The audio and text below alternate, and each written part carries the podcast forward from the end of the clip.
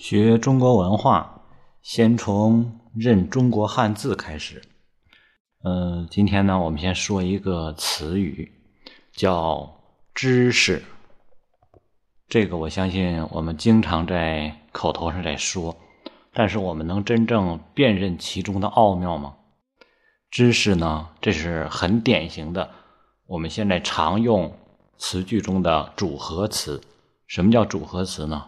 它是由两个汉字来组成的，一个“知”，一个“识”，这两个字组合到一起，组成了这个词。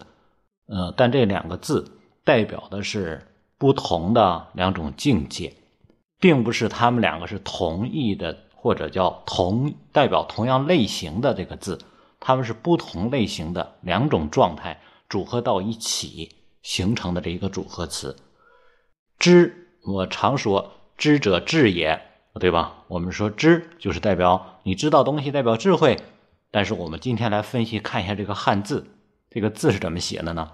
左边一个矢，就是咱们说射的，古代射的那个箭；右边一个口，它代表什么意思呢？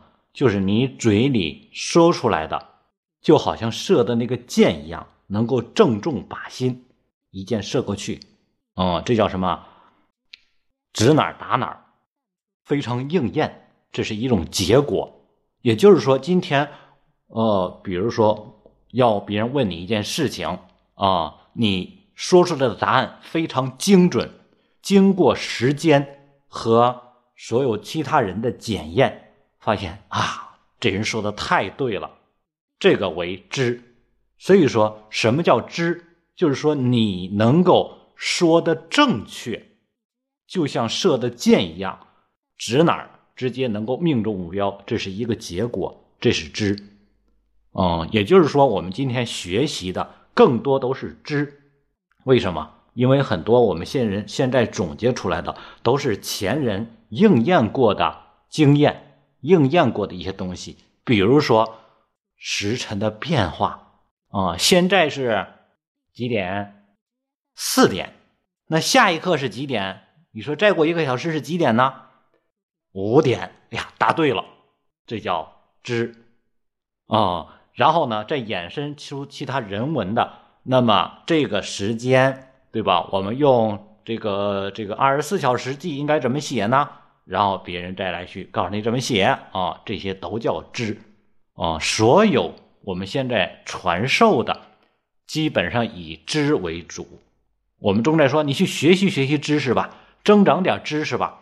啊，其实我们学的更多都是知，因为这些是前人总结出来的固化的这些东西，固定不变的，基本上没有太多会出现失误的，这些称为知。嗯，识呢，识在繁体字来说是一个言，现在也是一个言，但是已经是简写的言了啊。言当然就是语言的意思，右边现在是一只两只的只，这是右边是形声的。在以前的我们说繁体字的形声是直，直呢就是一个音加一个格，宾格的格。哦，那这个直是什么意思呢？就是说用我们的声音发出的口令来指挥部队的阵型或者部队的形式啊。形成一种变化，一种图形。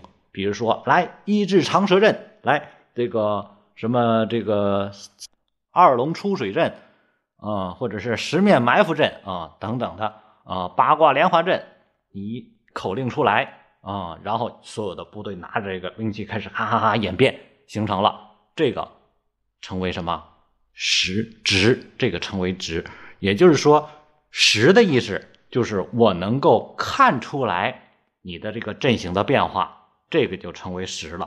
所以说识更多是以实际你的这个知识之后，你能够辨识为主。所以说我们都知道有这个《西游记》里面有个真假美猴王，那个他们两个到了几个地方找人都辨识不了，后来找在了如来佛祖，然后呢，这个观音菩萨也跟着来了。嗯，为啥？因为他要学习。他是地址，然后说：“你看我也不能够认出来。”于是，当时这个如来佛祖跟观音就说：“你们能够普识天下之事，普阅天下之事，不能辨识天下之物。哦，你看你能够普阅，就是说你有很多的经历，能够经历过很多的天下的这些事儿，你都能见过。但是你却不能够完全把天下的这个事儿、这个物东西全能够认出来，这就是识的境界。不能辨识天下之物，啊，对吧？所有这些东西你不能全都认识，所以你看来的这个六耳猕猴，你就认不出来它，啊，你它形状一变了，你不认识它了，因为它不是一个固定的形状，对吧？这就叫识。所以通过知识，我们就知道让孩子学的知识是什么呢？不是说今天他把书本记下来啊，什么几加几等于几，英语题会做了，或者这个字念什么。不是这样的，而是说能够应用在生活中见到，他能懂得用。就像说，今天我们学习汉字，一定不是说我会读了、会组词了，这就叫学会这个汉字了。这些都属于是生硬的学习。这些其实说的什么一点，就是，嗯，学的价值有吗？有，但是意义不大。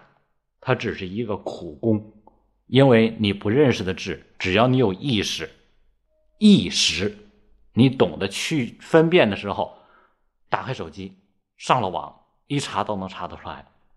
知是可查的，识就比如说，春天了，花很多。